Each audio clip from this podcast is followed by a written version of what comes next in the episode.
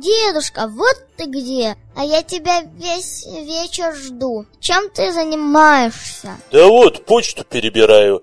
Первые письма приходить стали. Сегодня как с утра сел, так и не вставал еще. Письма? Но ведь Новый год еще не скоро. Ну, это кому как. Дети уже о подарках задумываются. Да и мне их еще подготовить надо. Как говорится, готовь сани с лета. И какие подарки у тебя просят? Да разные. Кто платье нарядное, кому мяч футбольный. А один вообще дополнительные два часа в сутки попросил.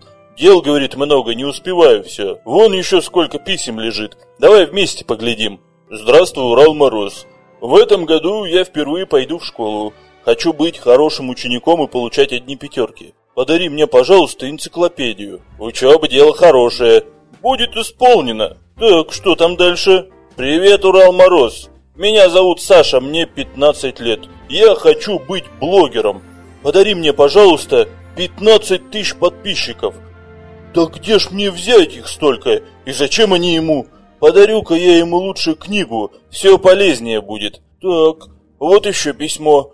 Здравствуй, Урал Мороз. Моя бабушка живет совсем одна, и ей очень скучно. Мы с мамой и папой хотели подарить ей собаку, но она сказала, что с ней надо много гулять, а она уже старенькая и у нее болят ноги. Пожалуйста, подари моей бабушке немного молодости, сил и здоровья. Вот, вот это желание, побольше бы таких писем. Такие желания я и летом могу исполнить. Здравствуй, Урал Мороз. Меня зовут Даша. Я учусь во втором классе. Подари мне, пожалуйста, киси-миси. Что? Киси-миси? Это что за зверь такой? Дедушка, это не зверь, это монстр такой, на вроде бабайки. Страшный? Очень. Страшный как бабайка? Да, примерно одинаковые. Это все ерунда. Вот раньше люди хозяйки Медной горы боялись. Было время. А кто это, хозяйка Медной горы? Как кто? Это хранительница Урала. Ты что, про нее ничего не слышала? Нет. Ну тогда сейчас расскажу. Медной горы хозяйка. Пошли раз двое наших заводских траву смотреть, а покосы у них дальние были, за северушкой где-то. День праздничный был, и жарко страсть, парун чистый, а об в горе робили, на гумешках то есть. Малахит руду добывали, Лазаревку тоже. Ну, когда и королек с витком попадался, и там прочее, что пойдет. Один тут молодой парень был, не женатик, а уж в глазах зеленью отливать стало. Другой постарше, этот и вовсе изробленный, в глазах зеленой и щеки будто зеленью подернулись. И кашлял завсе тот человек. В лесу хорошо, пташки поют, радует, от земли воспарение, дух легкий. Их слышка и разморила. Дошли до Красногорского рудника. Там тогда железно руду добывали. Легли, значит, наш-то на травку под рябиной, да сразу и уснули. Только вдруг молодой, словно его кто-то под бок толкнул, проснулся. Глядит, а перед ним на грудке руды у большого камня женщина какая-то сидит, спиной к парню, а по косе, видать, девка. Коса сизо-черная, и не как у наших девок болтается, а ровно прилипла к спине. На конце ленты не то красные, не то зеленые. Сквозь светают и тонко это прозваниваются, будто листовая медь. Девица парень на косу, а сам дальше примечает. Девка небольшого росту, из себя ладно и уж такое крутое колесо на месте не посидит. Вперед наклонится, ровно у себя под ногами ищет. То опять откинется, на тот бок изогнется, на другой – на ноги вскочит, руками замажет, потом опять наклонится. Одним словом, ртуть девка. Слыхать лопочет-то, а по-каковски неизвестно, и с кем говорит не видно, только с мешком все. Весело видно ей. Парень хотел было слово молвить. Вдруг его как по затылку стукнуло. «Мать ты моя! Да ведь это сама хозяйка! Ее одежда-то, как я сразу не приметил!» Отвела глаза косой-то своей. А одежда верно такая, что другой на свете и не найдешь. Из шелкового слишком малахиту платье. Сорт такой бывает. Камень, а на глаз как шелк, хоть рукой погладь. Вот, думает парень, беда. Как бы только ноги унести, пока не заметила. От стариков он, вишь, слыхал, что хозяйка эта малахичица любит над человеком мудровать. Только подумал так-то, а она и оглянулась. Весело на парня глядит, зубы скалит и говорит шуткой. Ты что ж, Степан Петрович, на девичью красу даром глаза пялишь? За поглядь-то ведь деньги берут. Иди-ка поближе, поговорим маленько. Парень испужался, конечно, а виду не оказывает. Крепится, хоть она и тайна сила, а все ж таки девка. Ну а он парень, ему, значит, и стыдно перед девкой обробить. Некогда не разговаривать. Без того проспали. А траву смотреть пошли. Она посмеивается, а потом говорит. Будет тебе наигрыш вести. Иди, говорю, дело есть. Ну, парень видит, делать нечего. Пошел к ней, а она рукой маячит. Обойди где руду-то с другой стороны. Он обошел и видит.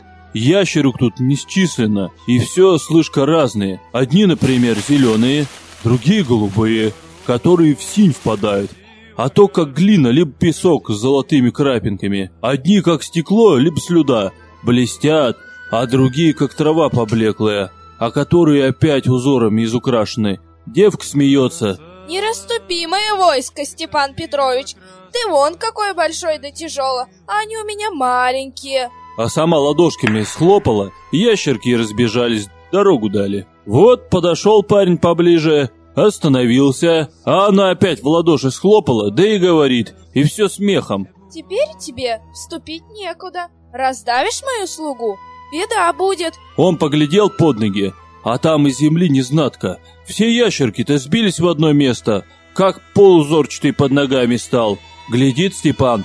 «Батюшки, да ведь это руда медная, всяких сортов и хорошо отшлифована. И слюдка тут же, и обманка, и блески всякие, кои на малахит походят». Ну, теперь признал меня Степанушка? Спрашивает малахитница, а сама хохочет, заливается, потом мало погодя и говорит. Ты не пужайся, худого тебе не сделаю. Парню забедно стало, что девка над ним насмехается, да еще и слова такие говорит. Сильно насердился, закричал даже. Кого мне бояться, коли я в горе роблю? Вот и ладно. Мне как раз такого и надо, который никого не боится. Завтра, как в гору спускаться, будет тут ваш заводской приказчик. Ты ему и скажи.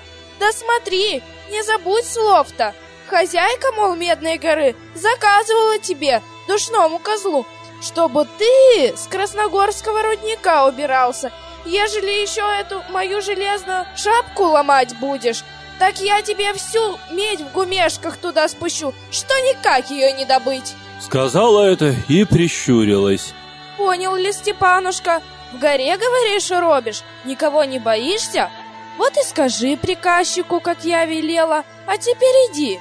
Да тому, который с тобой, ничего смотри, не говори. Изробленный он человек. Что его тревожить, да в это дело впутывать? И опять похлопала в ладоши, и все ящерки разбежались. Сама тоже на ноги вскочила, прихватилась рукой за камень, подскочила и тоже, как ящерка, побежала по камню-то. Вместо рук, ног, лапы у нее зеленые стали. Хвост высунулся, по хребтине до половины черная полоска, а голова человечья. Забежала на вершину, оглянулась и говорит. Не забудь, Степанушка, как я говорила. Велела, мол, тебе, душному козлу, с Красногорки убираться. Сделаешь, по-моему, замуж за тебя выйду. Парень даже сплюнул в горячах. Тьфу ты, погонь какая! Чтоб я на ящерке женился. А она видит, как он плюется и хохочет. Ладно, потом поговорим. Может, и надумаешь. И сейчас же за горку, только хвост зеленый мелькнул. Парень остался один. На руднике тихо. Слышно только, как за грудкой руды другой-то похрапывает. Разбудил его. Сходили на свои покосы, посмотрели траву. К вечеру домой воротились, а у Степана одно на уме. Как ему быть? Сказать приказчику такие слова – дело немалое, а он еще и верно душной был. Гниль какая-то внутри у него, сказывают, была. Не сказать тоже боязно. Она ведь хозяйка. Какую хошь руду может в обманку перекинуть? Выполняй тогда урок-то. А хуже того, стыдно перед девкой хвостуном себя оказать. Думал, думал, насмелился. Была не была, сделаю, как она велела.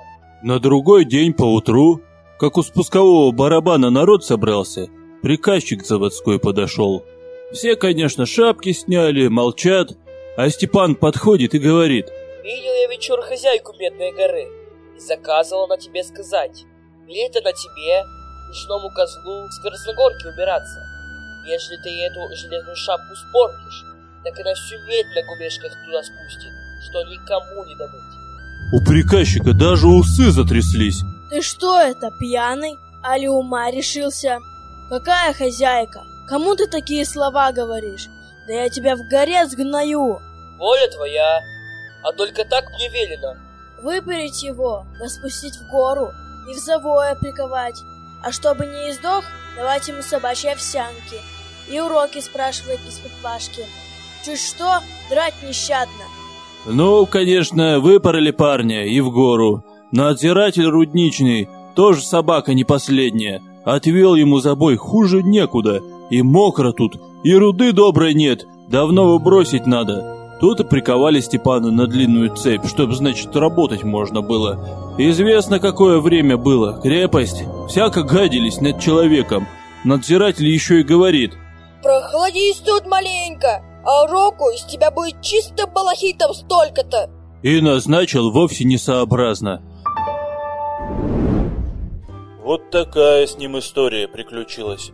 Ну что, Капель, пора нам ложиться отдыхать. Доброй тебе ночи. Мороз.